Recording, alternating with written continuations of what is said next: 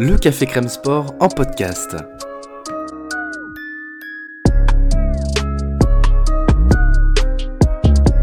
Actualité, analyse, débrief. Le CCS, c'est le média qui vous permet de comprendre le sport. Football, sport américain, rugby, tennis, sport mécanique, divers ou de combat, vous l'aurez compris, tous les sports sont à l'honneur au CCS. Colby Kamari know exactly what I expect. I need you to fight hard, I want you to fight clean. Keep yourself protected. When I say stop, you stop. If you want to touch, do it now. God bless. Oh! Oh my God! What a finish for William Masvidal! Jorge Masvidal gets a a massive knockout win. Wow! Salut les copains, ravi de vous retrouver une nouvelle fois pour un podcast euh, MMA. Mais cette fois-ci, une fois n'est pas coutume, on n'est pas du tout, du tout, du tout euh, dans la logique de parler de l'UFC aujourd'hui. Et oui, on va parler du Bellator Paris. Et pour m'accompagner dans ce euh, podcast, puisque vous le savez, le CCS a été accrédité et a participé donc à cette très très grande soirée qui s'est déroulée au, à l'Accor Arena de, de Bercy, donc à Paris pour ce Bellator 280. J'étais avec Kim. Comment vas-tu, Kim? Ah, très bien, et toi, après une euh, super soirée euh, qu'on a passée. Et donc, euh, voilà, puis maintenant, avec les beaux jours qui arrivent, ça va super bien. C'est clair, exactement. Eh ben, écoutez, on va tout simplement en fait partir euh, de ce qu'on a vécu pour essayer de vous le raconter tout simplement, raconter comment on a vécu la soirée, qu'est-ce qui s'est passé pendant les combats, etc. Essayer de vous proposer, bah, voilà, de faire en sorte que, euh, comme si vous étiez avec nous en fait, euh, à, à Bercy pour, pour partager ce, grand événement. Déjà, pour commencer, moi j'ai envie de parler de, bah, de, la foule. J'ai trouvé que enfin, j'étais satisfait, content, heureux que Bercy soit quasiment plein, tu vois. C'était quand même, euh, moi pour moi, c'était pas gagné, sachant que le MMA est légalisé en France depuis quelques toutes petites années, quelques tout petits mois maintenant, que euh, on commence à peine à avoir de l'attraction avec des champions qui euh, font partie de, de l'UFC par exemple. Je pense au combat qui est un petit peu une passerelle, je pense, pour la France avec le, le Ngannou-Gan. L'opportunité d'avoir chez Congo aussi, qui est le, le patron, le papa du MMA en France, etc. Tout a convergé et j'ai trouvé que le public avait été réceptif, était venu en nombre et déjà pour ça, il faut s'en satisfaire, tu vois. Mm, Clairement. Non, clairement, surtout que c'était c'était pas gagné. Je sais pas si tu te rappelles, quand on est arrivé, euh, ça semblait presque vide, en fait, euh, sur les Ouais, coups tout à de fait. 18h30. Ensuite, ça s'est bien, bien rempli. Le- L'Accor Arena était presque plein. Et moi, ce que je souligne quand même au niveau du Bellator, faut saluer pour ça, c'est leur, euh, c'est leurs animations. J'ai trouvé leur jeu de lumière et leur euh, graphisme, enfin leur charte graphique très très beau. Enfin, le- leur façon de jouer avec les, les couleurs, le, le design euh, au niveau du show, c'était, j'ai trouvé ça super en fait. T'as raison, c'est vrai que, et tu me l'as, souvent dit d'ailleurs pendant l'event, euh, ces espèces de lumières rouge-bleu qui, qui étaient déjà au-dessus du public et qui se recentraient vers l'octogone. Euh, le fait d'avoir l'octogone, ça c'est plutôt logique, c'est d'avoir de fortes lumières blanches sur l'octogone, ce qui nous permettait de très bien voir ce qui se passait euh, dans, la cage, euh, ce qui se passait aussi avec les, walk-ins, tu sais, avec ces jeux de lumière qui passaient au-dessus des combattants, etc. C'est vrai que pour le coup, en fait, le, Bellator a, bah, a, respecté Paris, si on peut dire ça. Il s'est très bien exporté, quoi. Mm, clairement, clairement, clairement, je pense que bah, d'ailleurs on l'avait anticipé. C'est le, pour moi le meilleur event de MMA depuis que le MMA est légalisé en France. Mhm. Et enfin, le public, je l'ai trouvé euh, vraiment. Enfin, j'ai trouvé qu'il donnait vraiment de la voix pour les combattants français. Ouais. Donc, on y reviendra tout à l'heure. euh, Enfin, surtout à partir du combat de Faba Diatta où ça, là, ça a vraiment donné de la voix. Et ensuite, au niveau de l'organisation, bon, pour nous qui étions accrédités avec euh, tout un tas d'autres euh, médias sportifs, euh, j'ai trouvé qu'ils nous avaient, ils, nous ont mis bien. Honnêtement, ils nous ont mis bien au niveau de la loge, au niveau de la réception, au niveau de. Ils auront été aux petits soins, j'ai trouvé aussi. C'était plutôt bien, ouais. D'un prime abord, c'est vrai que voilà, on était, on est, on n'a pas été du tout déçus de, de, bah, de l'ambiance. C'est vrai que pour, euh, commencer à rentrer un petit peu dedans, euh, j'ai trouvé que dès euh, le combat de Bourama Kamara, qui était en ouverture hein, des, des prélims, il y avait quand même du bruit, même si, comme tu disais, il n'y avait pas foule à ce moment-là. Il y avait peut-être un septième de Bercy, un cinquième peut-être qui était rempli, un cinquième peut-être, c'est plus représentatif. Et pour autant, il y avait des, on entendait des bourramas dans les tribunes, on entendait vraiment une espèce de d'effervescence. Et dès le début, donc, en fait, ce qui est, ce qui est, ce qui est bien, c'est déjà qu'il y ait du monde dans la salle et aussi c'est que c'était un public relativement connaisseur quand même, euh, puisque bah, tu vois, dès Bourama Kamara qui commence à peine le MMA, et je crois qu'il a commencé à, en 2016, hein, c'est ça, c'est ce qu'il ce qu'il nous disait en conf. Et bah, il y, a, il y avait quand même des, euh, il y avait quand même des fans, quoi. Donc, euh, alors peut-être qu'ils le connaissaient à peine, mais je sais pas, j'ai trouvé qu'il y avait un- une, une bonne partie, un pan du public qui, qui s'y connaissait vraiment, qui n'était pas là juste pour consommer du, des sports de combat, tu vois. Clairement, clairement, surtout qu'il y avait aussi des, euh, enfin, des, des, f- des fan clubs. On, on peut voir aussi, le, le- que ce soit pour Bourama ou les combats qui ont suivi, dont le combat juste après. De Wabas, de Wabas, De- je sais pas si tu te rappelles, Wa- pour, euh, pour le Wabas, euh, en face de lui, sur ce walk-in, tu avais une, peut-être une quarantaine de personnes, mais qui vibraient à l'unisson. C'était beau à voir d'ailleurs, parce que c'est le deuxième combat de la, des, des prélims, et il y avait déjà foule, quoi. Mm, Clairement, clairement, il y avait le, le- les fan clubs euh, de certains combattants qui étaient là, donc comme tu as dit, de Wabas. Et tu voyais des... ça qui était drôle, c'est selon les combats, certains segments du, du public qui, Ouais. qui vibraient plus que d'autres. Et ça, Ouais, c'est vrai. Et j'ai aimé, enfin, euh, du coup, bah, moi, c'était ma première expérience euh, médiatique. Les, les interviews qui ont été faites euh, après combat, où on recevait les combattants, et où toi et moi, en fait, on est, on s'est relayé à chaque fois, bon, sauf pour Bourama où on était tous les deux, mais Ouais. ensuite on s'est relayé à chaque fois pour euh, interviewer donc, euh, chaque com- combattant euh, qui ressortait vainqueur, en fait. D'ailleurs, les internautes auront l'occasion de voir le- les interviews qu'on a produites.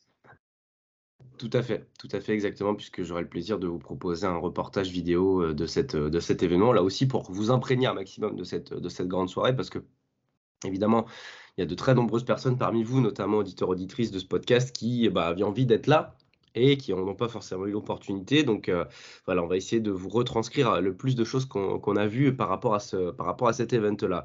Euh, Qu'est-ce que je voulais dire? Oui, on a eu l'opportunité, et ça c'était bien aussi, on a eu des interviews euh, en post-fight qui étaient, euh, pas- d'ailleurs il faut le dire, toujours intéressants. C'est pas toujours euh, évident euh, sur déjà avec euh, certains sportifs, certains sports parfois où, le, discours est plus policé. Là pour le coup, franchement, on peut se satisfaire de tous les interviews qu'on a eues, que ce soit Bourama Kamara qui a été d'une simplicité et d'une efficacité dans son, dans son discours qui était super intéressante. Son coach d'ailleurs, Mathieu, que tu, connais, que tu connais, qui a été le premier coach de Fernand Lopez, tu sentais qu'il était heureux d'être là, heureux de, de parler MMA, heureux de, bah, de voir la, la transition qui était en train de s'opérer, lui qui est dans le MMA depuis, depuis plus de 25 ans, si je dis pas de bêtises. Euh, Oui, et voilà, on 30 ans. sentait 30 ans ouais, quasiment. On sentait vraiment son plaisir d'être là. Euh, moi, j'ai vu Lucie Berthaud, j'ai vu Yves Landu, j'ai vu, euh, vu aussi euh, bah, Sheik et puis euh, Yoel Romero aussi. J'ai eu cette chance de voir Yoel Romero quand même à 3 mètres de moi, voire même beaucoup moins. Euh, il m'a dit bonjour d'ailleurs, voilà. J'en étais. c'est rien, rien pour vous, mais c'est beaucoup pour moi. C'était rigolo. Mais euh, voilà, bref, pour redevenir sérieux deux secondes, tous les interviews qu'on a pu faire, David Gallon aussi, qui a été excellent en conférence de presse, tous les combattants qu'on a eus ont joué le jeu. Ils ont parlé, ils ont expliqué les choses, ils ont montré leur bonheur d'être là et ils ont pris le temps de parler. Quasiment tous les interviews de post-fight durent 10 minutes, voire 12, voire 15 minutes même.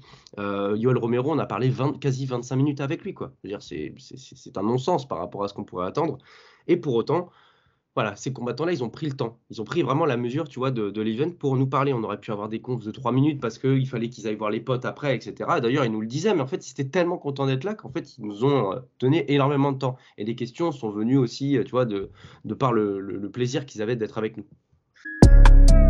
Si le sujet vous a plu ainsi que nos interventions, n'hésitez pas à mettre les 5 étoiles ou à mettre un j'aime. Cela récompense notre travail et améliore notre visibilité. Merci d'avance.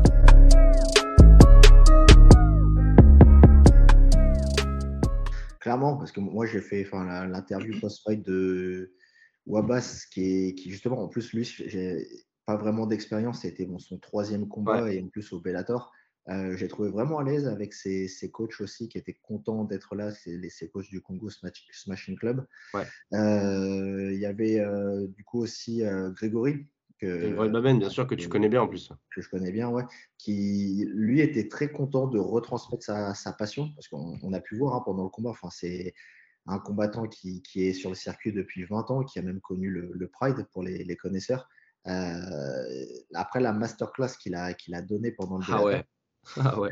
il était vraiment, vraiment content de partager, de, de, partager la science du MMA avec, en fait, avec nous. Il a, on, voyait sa, sa, passion dans, le, dans, sa, dans ce moment de partage. Pour lui, c'était même un moment de partage au moment de cette interview qui, qu'on a vu lui tenait à cœur.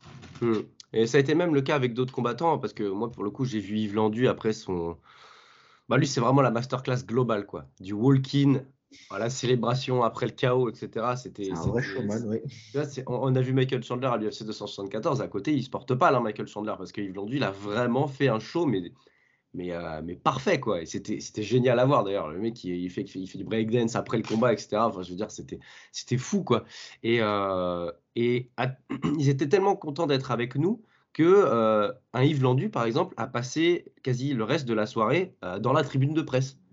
Avec toi notamment parce que tu le connais, mais il, a, il, a, parlé avec d'autres, etc. On a Cyril Diabaté qui est venu dans le, qui est venu aussi passer, passer puis voir aussi ce qui se passait vu d'en haut, etc. Et la communion, si tu veux, le, comment dire, l'effervescence médiatico-sportive a fait que vraiment, en fait, euh, on, faisait, on faisait corps. En fait, c'était un peu, c'est un peu bizarre à expliquer, mais euh, il, y avait, il y avait beaucoup de respect, tu vois. Ah non, mais clairement, de toute façon, d'une façon générale, les combattants de MMA, ce qu'ils ont, c'est que ce sont des gens respectueux en dehors de l'octogone. Ah, tout à fait.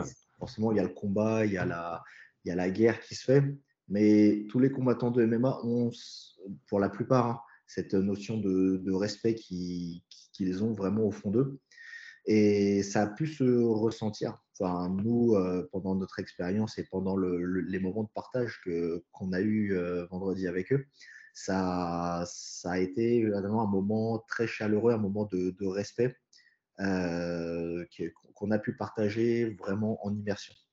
Ouais, franchement, c'était, très bien. Après, évidemment, les personnalités des uns et des autres diffèrent. Moi, je pense notamment à Lucie Berthaud, que j'ai interviewé après sa victoire euh, par décision unanime contre Katarzyna Sadora. Combat difficile, mais qu'elle a quand même maîtrisé. Et quand on l'avait vu en conférence de presse avant le combat, on sentait toute la pression qu'elle avait par rapport à ce combat-là. Elle était tendue, elle, elle a donné énormément d'énergie et de sueur pour euh, préparer ce combat-là préparation mentale aussi pour essayer de se sortir de sa dernière défaite qui était compliquée à, gérer après Colanta, etc. C'était dur pour elle. Elle a réussi son pari. Elle a, pour moi, c'est quasiment un combat qui peut faire basculer sa carrière parce que quand on voit en fait le soulagement qu'elle avait, et d'ailleurs c'est le premier mot qu'elle a sorti quasiment en conf de presse d'après combat, c'était le soulagement. Je me dis que peut-être que, Lucie Berthaud, il y, a, quelque chose qui s'est débloqué. En tout cas, on l'espère évidemment parce qu'elle est pétrie de talent. Et euh, autant on a eu le show, par exemple, avec Yves Landu, même en conférence de presse, le sourire, euh, il était euh, pétillant, tellement heureux d'être là. Lucie Berthaud, évidemment, elle était heureuse d'être là, je dis pas, pas ce que je veux dire. Mais si tu veux, elle avait les émotions qui nous ont été données par les combattants étaient vraiment diverses aussi. Moi, je pense aussi à Bourama Kamara, tu vois, qui était très discret, qui quasiment, je sais pas comment dire ça, mais il était timide c'est sa personnalité, hein, de toute façon, c'est ça. Je le connais bien, c'est sa personnalité. C'est d'ailleurs, ça fait, ça m'a fait plaisir de le revoir. D'ailleurs, ça c'est la dernière fois que, parce que faut savoir, j'ai pas mal tourné avec lui en sparring, Bourama. C'était avant le Covid. d'ailleurs, lui, enfin, il nous a invités pour un reportage à la FFA pour une interview. Tout à fait, ça pourrait être bien. Mmh. Donc, euh, non, c'est sa, Bourama, c'est sa personnalité. Donc, d'ailleurs, même Mathieu Nicourt l'a relevé, hein, qui est quelqu'un de simple, de timide, de très respectueux. Et il a même relevé que même ses amis proches sont étonnés qu'il fasse euh, ce. Il fasse du MMA, ouais. Mais après, il faut comprendre aussi l'enjeu euh, pour un combattant français, combattre devant son public après mmh. une légalisation qui a été difficile. D'ailleurs, même Sheik l'a reconnu. Enfin, mmh. Pour eux, c'est un rêve c'est un rêve, mais il y a aussi derrière la pression de, la, pression de donner au public euh, une victoire, de leur de, donner au public un, un, show qu'ils sont venus voir et de satisfaire euh, le public aussi. Donc, euh, je ne sais pas si tu imagines la pression, surtout au, bah, si. à l'accord Arena de Bercy, qui est quand même une institution en France. combattre. D'ailleurs, même Sheik, lui, il a dit lui-même que c'est un rêve. Oui, c'est un rêve pour lui d'avoir combattu devant son public en plus, ça, fait plus de 20 ans qu'il est sur le circuit à haut niveau. Euh, oui, on peut comprendre de la part de certains combattants, justement, toute cette pression euh, ressentie. Puis après le combat, quand cette pression retombe, il euh, faut s'imaginer ce que ça fait dans, la tête et même dans le corps du combattant d'avoir toute cette, retombée de pression. Ça doit être, très. Ça doit être en même temps lourd et en même temps comme un rêve qui vit éveillé, en fait. Mais ce qui est marrant, c'est que tu vois, au final, ils n'ont pas été noyés par la pression ou par les émotions non plus. Euh, Yves Landu, par exemple, je le cite beaucoup, mais même Grégory Baben, c'était pareil. Ils m'ont choqué, très positivement, les deux, par leur capacité, si tu veux, à rester calme dans l'octogone et de saisir le moment pour mettre le coup fatal, certes, mais euh, si tu veux, ils n'ont pas été euh, trop offensifs, à se jeter un peu à corps perdu. Ils sont restés très méthodiques dans leur approche de MMA une fois qu'ils étaient dans la cage. Et ils ont réussi leur pari, tu vois, là où euh, au final, euh, on n'a aucun exemple, si tu veux, d'un combattant qui a semblé euh, déjoué par rapport à d'habitude. Évidemment, je pense à malheureusement à la défaite de, de Fabakari, mais qui est tombé sur, sur meilleur gestionnaire dans le combat. Si tu veux, on pourrait revenir sur le combat de Fabakari. Mais si on prend juste cette exception-là, franchement, bah, les combattants, ils ont montré une impassibilité, tu vois, une fois qu'ils étaient rentrés dans la cage. Il y a ça. Puis, bon, après, je ne sais pas si c'est là, si on peut parler de tension ou, ou alors de, de perdre de ses émotions. Mais je pensais à Mathieu, Mathieu Duclos, justement, qui oui, a oui, oui. Wabas. C'est peut-être le euh, seul, mais en même temps, il venait de se faire connecter, tu vois. Enfin, il commence tout juste, il fallait aussi s'adapter, tu vois. Et on a tous notre réaction face à, face à un knockdown. Je veux dire, comment tu te relèves? Est-ce que tu, est que tu vas essayer de récupérer? Est-ce qu'il faut mettre le coup dur? C'est difficile aussi quand on n'a pas 10-15 euh, ans d'expérience, tu vois, je pense en tout cas. Ah non, clairement, c'est sûr que ça joue. Enfin, déjà, quand on n'a pas de disque, enfin, cette expérience, comme tu dis, en plus, comme on l'a souligné tout à l'heure, euh, quand tu es devant ton public français, devant ta famille même, parce qu'il faut, faut, se dire, enfin, euh, Mathieu, je crois que toute sa famille était là pour le regarder. Donc, euh, tu prends en plus un knockdown devant tes proches. Que, un retardement en plus. C'est rare. Retardement, oui. Et que, en plus, qu'il avait le combat en main quelques minutes avant, c'était lui qui mettait un knockdown. c'est vrai que les émotions, les émotions, c'est quelque chose, enfin, je me mets à la place des combattants, enfin, moi, j'ai jamais vécu ça à ce niveau-là. Mmh. Euh, je pense que c'est l'obstacle le plus dur euh, euh, sur lequel il faut passer, sa gestion des émotions. Et là, tu as justement pris l'exemple des deux qui ont le mieux géré ça de toute la soirée. Ouais. Ils sont quand même Yves Landu, avec son show qu'il a fait, mais lui qui mérite même un bonus, j'espère qu'il en a un d'ailleurs. Ah et Grégory Babel qui a montré un calme un calme euh, digne euh, des, plus grands maîtres martiaux qui, que ce soit pendant le combat ou même à la conférence de presse, c'était impressionnant. Ouais, c'est clair. Bah, tu m'avais raconté un petit peu qu'à la conf, il était. Euh, je sais comment, tu pourrais qualifier comment tu, je, trouve pas d'adjectif là tout de suite, mais il... ah non, il était serein. Enfin justement, bon, calme, bon ça c'est évident, mais il était euh, c'est quelqu'un qui a beaucoup insisté sur euh, l'esprit martial. En fait, j'ai l'impression qu'il incarnait l'esprit martial. En fait, il était, d'ailleurs, il, a, il, est beaucoup euh, revenu dessus au niveau de, du combat qu'il a donné et aussi pour parler de, de, son évolution au fil de sa carrière. On voit qu'aujourd'hui, c'est quelqu'un de posé, qui se connaît bien et qui est en accord avec lui-même. En fait, c'est la, la sérénité incarnée de Gori Baben. Et malgré, malgré un Bellator à Paris, avec euh, tout ce que ça pouvait impliquer, euh, c'est très très fort d'avoir réussi à avoir cette euh, mobilisation psychologique pour, pour performer comme il l'a comme il fait. Eh ben, écoute, on peut rentrer aussi dans la, bah, dans la, dans la main card. On a parlé de Grégory Baben. On peut aussi, bon, voilà, le Lorenz Larkin, Kyle Stewart, c'était un combat qui a été, qui était un peu bof, qui était un peu, je veux dire, d'une intensité moindre. En plus, voilà, comme c'était pas des combattants francophones ou français, c'était un petit peu le public huait un peu, avait tendance à être très impatient, etc. J'entendais même des, on des Français dans les tribunes, pas très très loin de nous. Au final, Lorenz Larkin, donc, il, a, qui, qui s'impose euh, à coup de, à coup de jeu, de, bah, coup de coup euh, dans le, dans le hum, merde, dans, dans le torse, dans, dans, la partie basse du, du haut du corps. Euh, voilà, c'est ça. Euh, passé par l'UFC, hein, Lorenz Larkin, c'est ce que tu me disais. oui, c'est d'ailleurs c'est un, un, vrai vétéran passé par l'UFC et même avant par le, le Strike Force pour ceux qui, qui connaissent. Strikeforce qui rivalisait à un moment donné avec l'UFC avant de se faire racheter en 2013 par l'UFC. Donc lui avait fait partie des combattants du Strikeforce qui sont passés ensuite à l'UFC lorsque le Strikeforce a été racheté.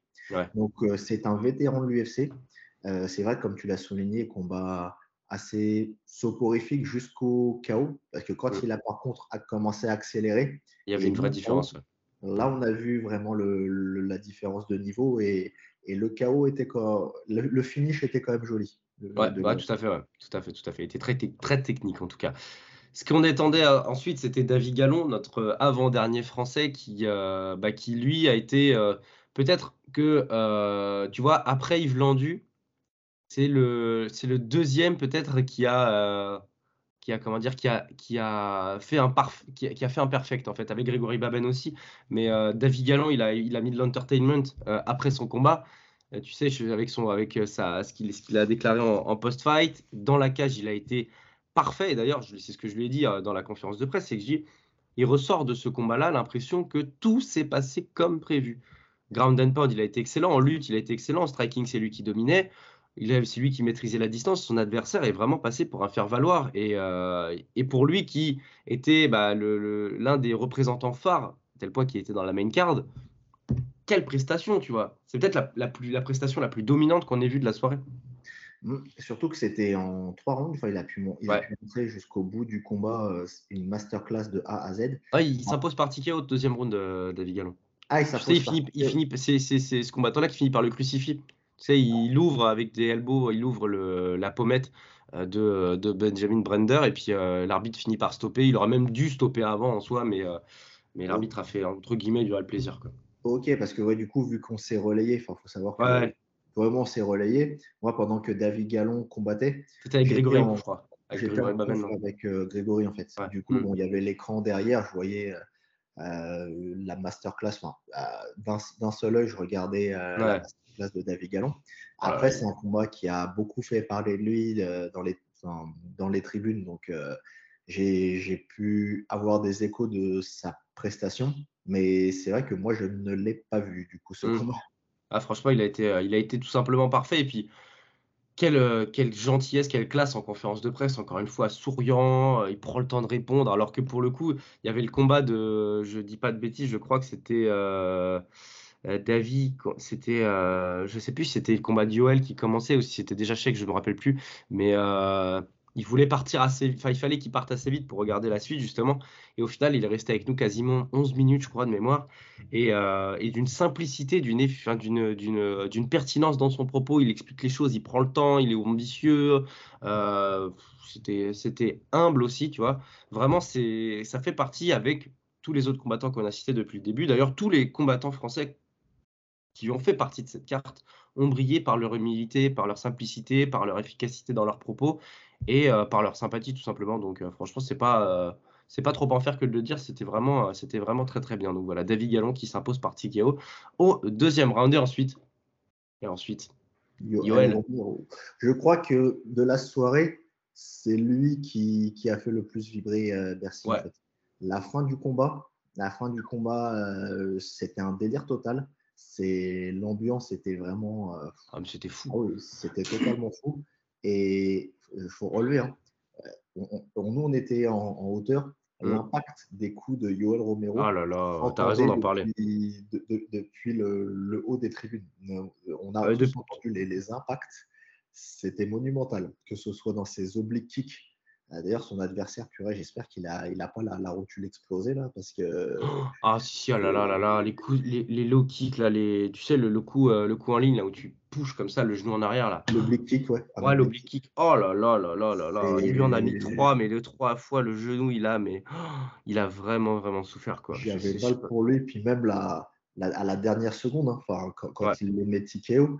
Euh, on aurait dit un, un, smash au tennis là en fait, tu sais quand on ouais. match une balle, euh, dans j'ai entendu le bruit d'un smash. Je, je, dis, c'est, c'est, quand même effrayant de prendre un coup comme ça plein, en plein dans la tête. Je me suis dit, c'est, l'impact que ça a fait dans la tête de Alex Polizzi, donc son adversaire. C'est entendu depuis le haut du, des tribunes mm. au moment du, du chaos. Ah c'est clair, mais d'ailleurs, j'ai, la vidéo de, de ce moment-là et euh, l'explosion du public coïncide avec la violence du coup, en fait. Tu vois c'est euh, le public a exulté, hurlé. Et en fait, on a quand même entendu le bruit du coup et euh, c'était c'était terrible. C'était terrible à voir. Mais en fait, euh, Yoel Romero, il a bon, c'est son style aussi, hein, mais au final, il a été très économique dans le combat. Il n'a pas forcément envoyé beaucoup de volume. Tu vois, il a été parfois attentiste, parfois en contre. Mais par contre, dès qu'il se décidait à y aller, oh là là, l'écart de niveau. Ah, Après, il faut saluer Alex Polizzi pour la short notice. Hein. Parce que prendre une short notice, déjà, c'est dur, mais prendre une short notice contre Yoel Romero en light heavyweight, euh, Ah, mais je, je pense qu'il y en a assez peu sur Terre qui auraient accepté ce défi. Hein. Prendre une short notice de 10 jours contre Yoel Romero. Euh, d'ailleurs, on en parlait, euh, toi et moi, ou même avec les, autres médias euh, en mm. off. on a tous salué le courage de Alex Polizzi d'avoir pris ce défi en short notice. Parce que prendre, déjà prendre Yoel Romero d'une façon générale, c'est pas tout le monde n'accepte pas ça.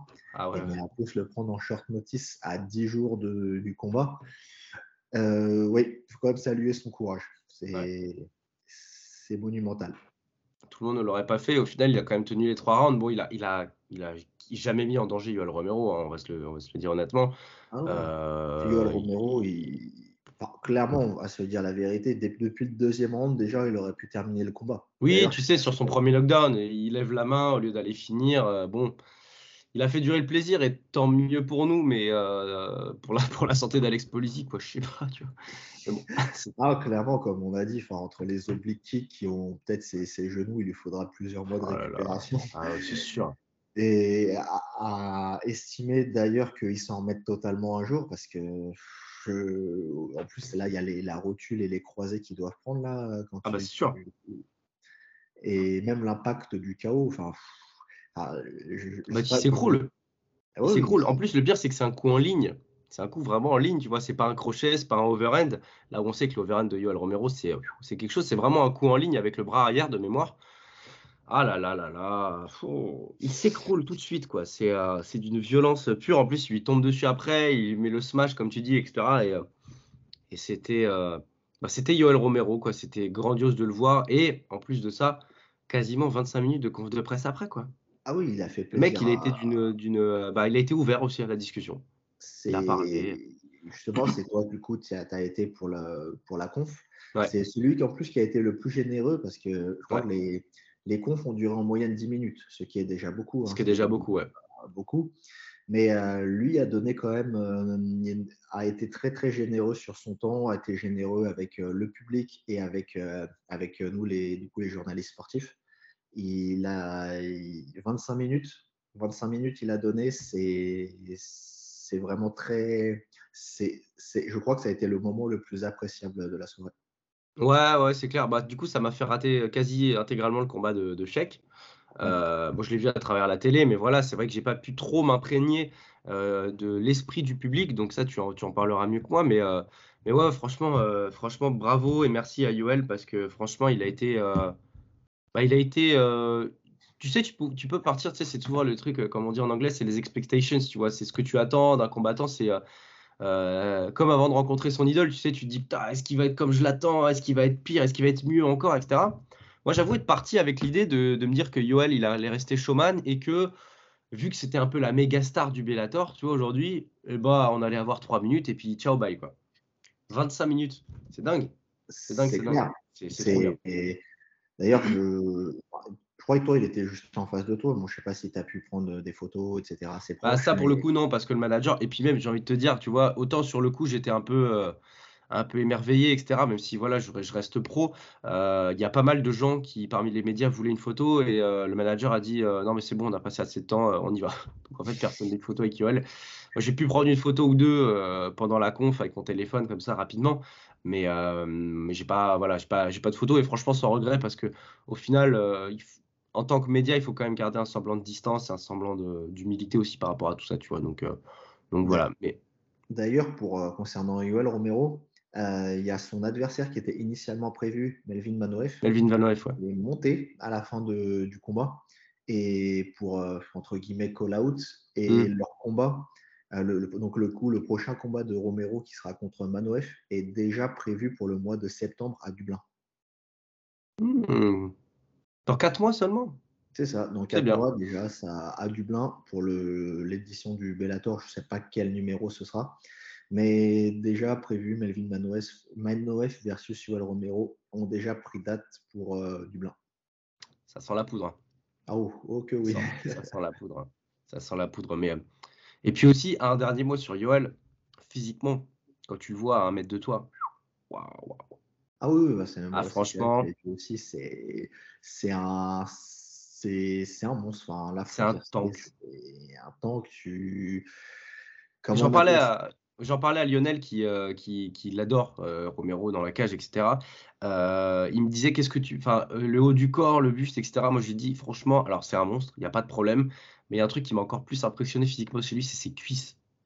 Mm, ah, Mais ça favorise évidemment la puissance de ses kicks. hein. C'est tout sauf étonnant ce que je dis. Mais oh là là, les cuisses qu'il a Putain. J'en deviens familier, je suis désolé, mais franchement, c'était c'est une machine de guerre. Quoi. J'imagine, puis même au niveau de la puissance de ses coups, même euh, au niveau de ses crochets, de ses, de ses directs, vu qu'il prend la puissance de, de ses cuisses, bon, moi je les ai pas bien vus de près. Moi j'ai surtout vu bon, le haut du corps et sa tête. Je trouve que sa tête est déjà, euh, Ouais, c'est déjà un, massive, ouais. Ouais. un écran, sa tête. Mais c'est ouais, non, mais c'est pas étonnant qu'il ait autant de puissance même au niveau de, de ses frappes parce que vu la, la- comme tu dis, la, la taille de ses cuisses, il, prend les- les- la, la puissance de, ce, de, de ses jambes, de son bas du corps. Ah ouais, c'est terrible. Ouais, c'est clair. Mais euh, en plus, tu vois, c'est favorisé aussi ce que je pense le fait, par le fait que, au final, dans la carte, elle est, la carte, elle était euh, jonchée de petits profils. Beaucoup de lightweight, des bantams, des feathers. On a eu un combat en middleweight, je crois que c'est- euh, juste le combat de Grégory Baben. Mais sinon, euh, je vérifie en même temps que je parle. Mais tu vois, dans, les prélims, on a euh, trois combats de feather, un combat de bantam et deux combats de lightweight. Euh, un combat de welter avec Bourama, euh, mais bon, il fait 2 mètres, donc lui, il est impressionnant, mais différemment, il est impressionnant par sa taille, par son gabarit. Euh, si Youssef, Youssef Wabas, moi que j'ai pas eu l'opportunité de voir, mais qui était en middle, c'est toi qui l'as vu. Mais sinon, en fait, euh, bah, les, les catégories les plus larges, c'était Romero et Sheik, en fait, les deux derniers combats. Donc forcément, aussi, c'est habitué à des profils qui quasiment me ressemblent en termes de taille et de poids, tu vois. Et, toi aussi, d'ailleurs. Et, Ouais, de toute façon, en vérité, bon, l'être humain normal, ou j'ai envie de dire, enfin, ou le, le roadster en France, des combattants est composé à 85% de moins de 66 à moins de 77 kilos. Bon, on va Ouais. dire que c'est l'être humain normal qui normalement est dans, ces, dans, dans, cette, euh, dans cet écart de poids. Mm. Bon, D'ailleurs, moi, quand j'ai commencé, enfin, il y a maintenant plus de 10 ans, j'étais à moins de 66 kilos. Maintenant, je suis Ok. en train de devenir à moins de 77. Donc, en fait, je suis dans, ce, dans cet écart-là. Ouais. Euh, mais là, tu parlais tout à l'heure de euh, Youssef et de Grégory. Euh, en plus, c'est deux combattants qui ne font pratiquement pas de cutting en fait. Donc, Ouais, ça se euh, voit. Ce sont Ils des se moins de préparent, ouais. 84 qui sont, qui sont très légers. Surtout Grégory. Grégory, son poids de forme, euh, c'est 87 kilos. Donc, pour un moins de 84, euh, Ouais, tu sais qu'il a, il a un poids dans la cage qui est égal à un, un- un moins de 77 aujourd'hui, en fait. Et, Mm. et- et il combat au moins de 84. Mais il a pour ambition, pour ses prochains combats, de prendre de la masse, euh, donc prendre du poids de corps pour euh, pouvoir rivaliser avec, les, avec, le, avec le haut du, du classement chez les moins de 84 de cette catégorie. Parce que le, le haut du classement, et euh, bon, on va dire que c'est quand même un autre niveau. Et puis, euh, c'est quand même des combattants qui font des cuttings, euh, qui sont dans la cage à plus de 93 ou 95 kilos. Donc, euh, forcément, là, il y a gros déficit derrière. Il y a gros, gros déficit derrière pour, euh, pour un Grégory, c'est- et c'est bien logique. Et enfin, donc, on a pas mal parlé du duel, on va terminer par le combat, le main event. Évidemment que bah, moi, j'ai quasiment. En fait, c'est comme si je l'avais vu depuis chez moi, le combat, quasi, quasi, quasiment, en fait. Ryan Bader, Cheikh Congo, avec euh, donc, euh, bah, déjà, ceux et ceux qui nous écoutent là en podcast et qui ne l'ont pas vu, euh, Kim a eu la, la possibilité de rencontrer Cheikh le lendemain du combat. Euh, donc ça, c'était c'est une chance, évidemment. Vous pouvez retrouver tout ça sur YouTube euh, pour consommer cette, euh, cette vidéo qui est, bien sûr relayée, etc. Combat frustrant. Moi, je, me souviens après, après le combat de, enfin après la conf de, de Yoel, je suis venu te voir une fois, je suis retourné voir Yoel et je suis revenu. Et tu semblais y croire au troisième round. Et au cinquième, forcément, il y avait une part de, bah, on était un peu désabusé parce que, bah, en fait, Ryan Bader a, comment dire ça, il a, nullifié le combat. Il a nullifié le combat. il a nullifié le combat, tout simplement. C'est, on va dire, Une lutte de possession, de, de, de, de gain de territoire, euh, bah, que Sheik n'a pas plan. réussi à défendre. C'était son game plan, malheureusement. Bon, bah, on peut pas trop le reprocher. Hein. C'est, il avait pour game plan, du coup, de dominer le combat, de, de, de maintenir le combat au sol et du coup, de laisser aucune possibilité à Sheik de s'exprimer. Mhm.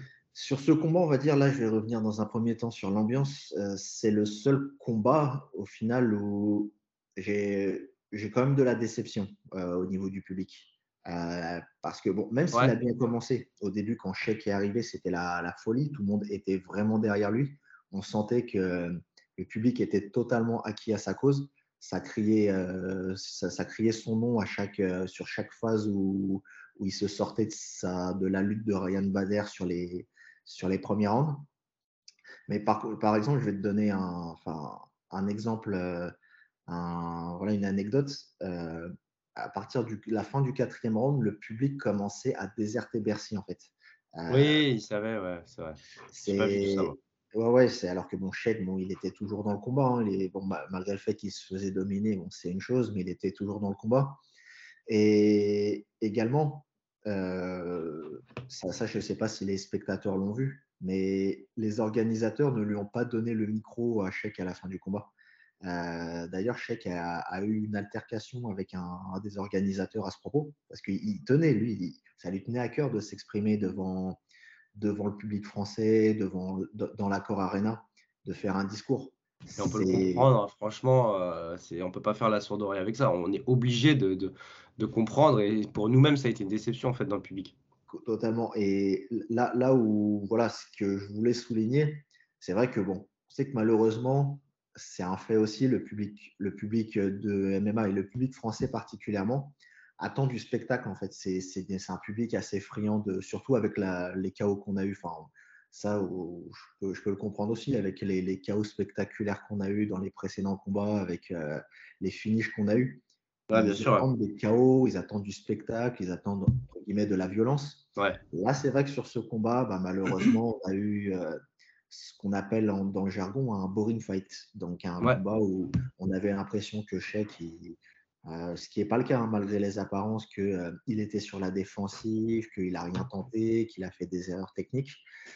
Ce qui n'est pas du tout le cas malheureusement. C'est le public français, j'ai l'impression, l'a pris comme ça, l'a pris euh, comme, une, comme si Sheik était passé à côté, comme si c'était une, une, déception au niveau technique. Et du coup, voilà, c'est ça que je souligne encore une fois, c'est le, leur, euh, le fait, pour à peu près la moitié du public, hein, je crois que c'est à peu près au moins la moitié du public qui est parti, qui est parti avant la fin de ce, de ce combat. Tant que ça. À peu près, je pense qu'on est à peu près à la moitié parce que je voyais, moi j'étais là. Quand ouais, bien sûr, je voyais dans toutes les dans toutes les compartiments du public que ça, ça partait, ça partait en masse, c'était ça montait, ça, ça sortait. Et moi j'ai c'est vrai que c'est moi-même, c'est le seul moment vraiment de la soirée où ça m'a ça m'a déjà fait beaucoup de peine pour Sheik parce que je, sais que lui depuis ça depuis très longtemps dans sa carrière depuis plus de dix ans c'est lui c'est un rêve pour lui de combattre devant devant le public français d'ailleurs il en dit dans enfin il en parle dans l'interview que, que j'ai faite avec lui avant-hier euh, lui c'était un rêve euh, il y croyait même pas il y a encore trois ans il pensait que jamais il, il fera un combat de MMA devant le public français et ça lui a. À Bercy, qui plus est. En plus, à Bercy et en main event et pour la ceinture poids lourd ouais, de, Tout était réuni, quoi. En plus, ça lui a quand même montré de la déception de ne pas, de pas, avoir, de pas avoir pu donner cette victoire et offrir cette ceinture euh, au public français et à l'histoire du MMA français. Mhm. Et là, tout à l'heure, tu revenais justement sur le troisième round. Justement, le troisième round, il était vraiment, il a une grosse opportunité. Euh, il était dominé, il faut savoir qu'il était dominé depuis deux rounds et même le troisième round, la, lutte de Ryan Bader l'empêchait de s'exprimer. Et on voit à un moment donné, euh, il arrive à regagner le centre de l'octogone, il arrive à, se, à bloquer un premier takedown et il jette un regard un moment à son coin, à son head coach Tiki Gone, qui lui donne pour instruction de frapper en ligne ou de chercher le bas. Et à ce moment-là, justement, quelques secondes après, il connecte Ryan Bader par justement un crochet un peu de bas et de côté, enfin un peu de bas et euh, qui touche à moitié la tempe et à moitié le, la mâchoire. Et d'ailleurs, Sheik le dit dans, dans l'interview que j'ai faite avec lui. À ce moment-là, il a manqué de confiance en fait. Il a manqué de confiance. Son ego, malheureusement, bon, c'est le MMA, hein, malheureusement. C'est, ça, ça fait partie du MMA. C'est ingrat comme sport pour ça. Il, il avait une ou deux secondes pour, euh, selon ses propres mots, hein, faire le chien fou. Ce qu'il avait déjà fait euh, contre Vitaly Minakov quand il a renversé le combat là, dans les dernières secondes pour euh, gagner ce combat.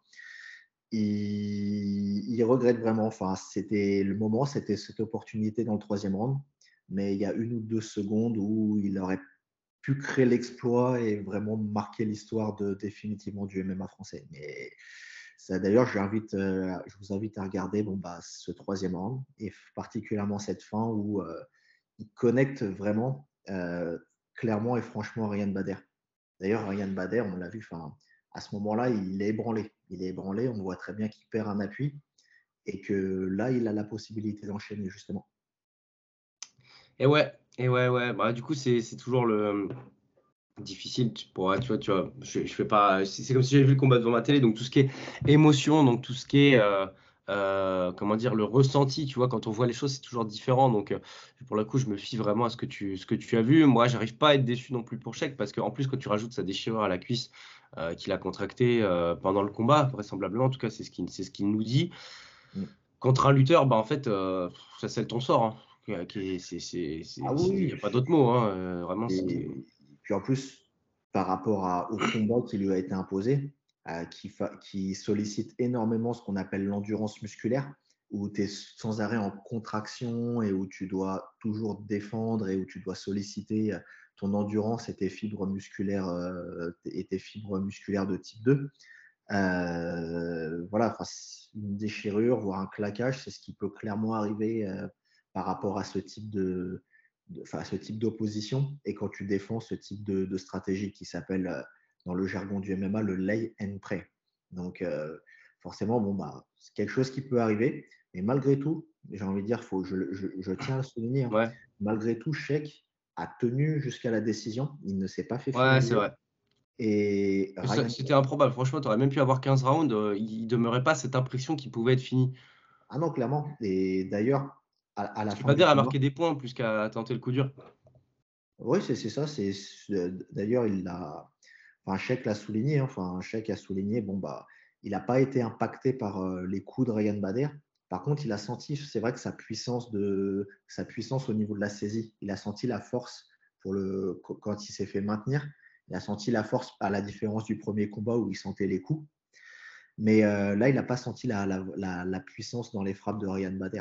Et ça fait que, on le voit hein, dans la vidéo, le, visage de Sheik est vraiment clean. Ah bah, il est clean, tu as l'impression qu'il n'a pas combattu. Alors que malgré euh, les apparences, Ryan Bader a des marques. Hein. Il a vraiment Ah ouais, il a, il a le visage tuméfié. Alors que tu vois, euh, comme on disait, on a l'impression. Certains pouvaient se frustrer en disant Ouais, Sheik n'a pas eu le coup dur. Mais en fait, euh, c'était pas. Tu vois, il a eu des significant strikes quand même, tu vois, et des coups qui ont vraiment, qui ont vraiment tapé. Moi, je me rappelle au troisième round. Euh, pendant la conf avec Yoel et même au cinquième d'ailleurs.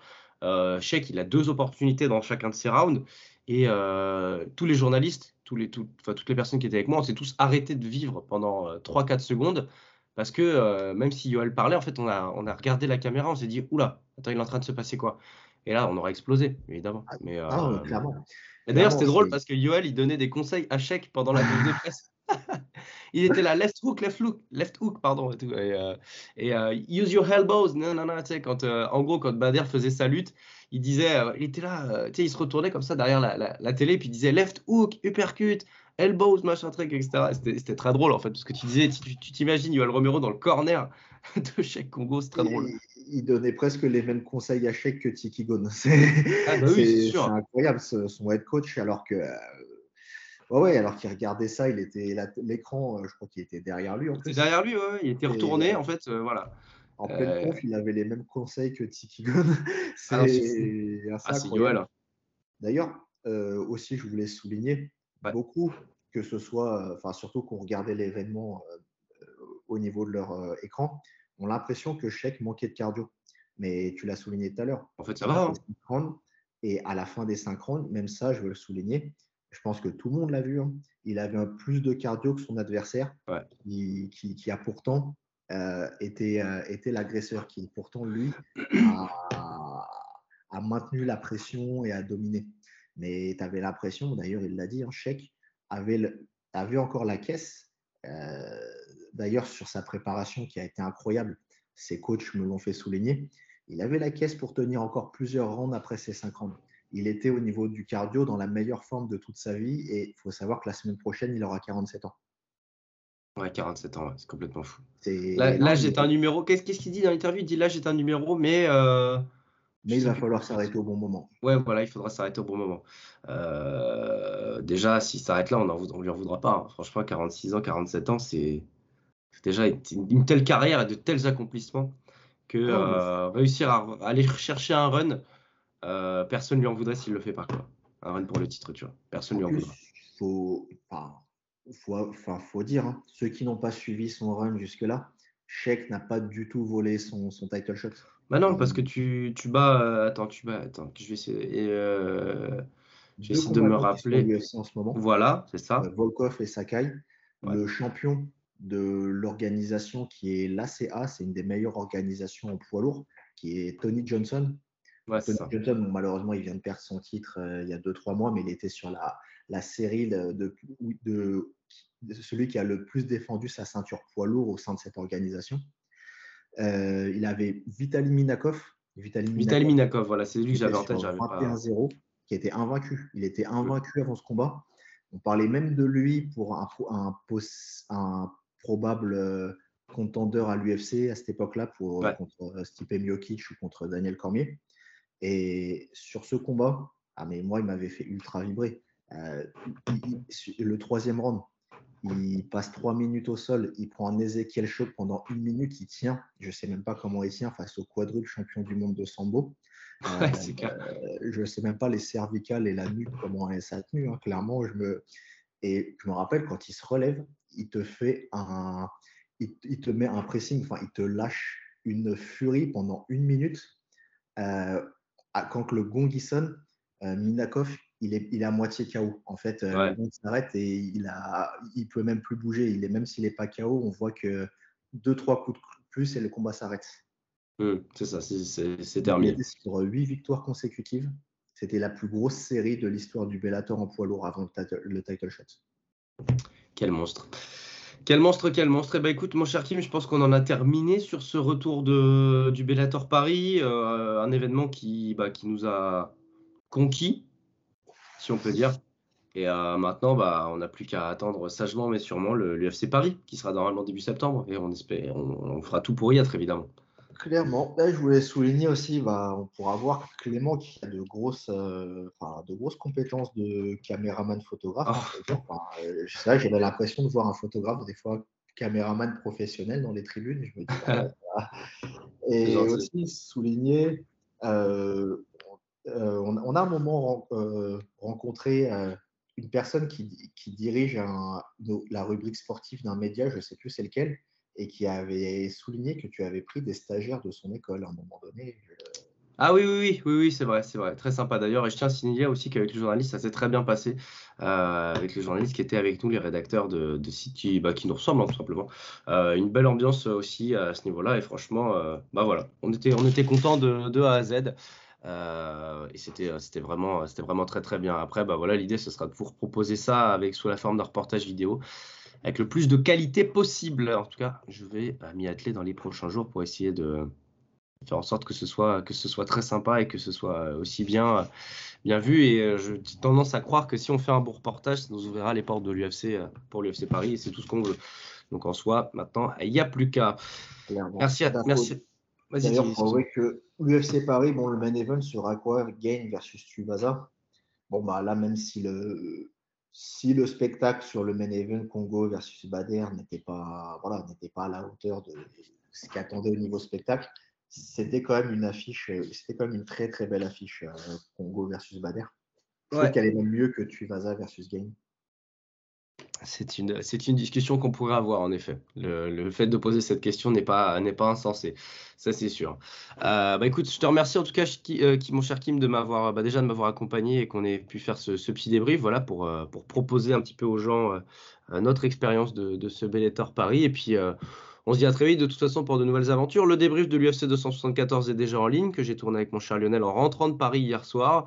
Et le reportage, je ne sais pas quand je vais le sortir, mais euh, allez, dans, j'espère que dans trois semaines, j'aurai fini, quoi. Parce que ça va être long. Hein. Ça va être long, ça va être long. Il va y avoir beaucoup de rush, de dérush et de, et de, de, bah de, choses, à, de choses à faire. Ah, il faut avouer que c'est un travail bon, pour ceux qui. Ceux qui sont, enfin, c'est vrai qu'on ne le voit pas, mais c'est un travail monumental. ah ouais. Ça, ça, va être, ça va être, ça va être quelque chose.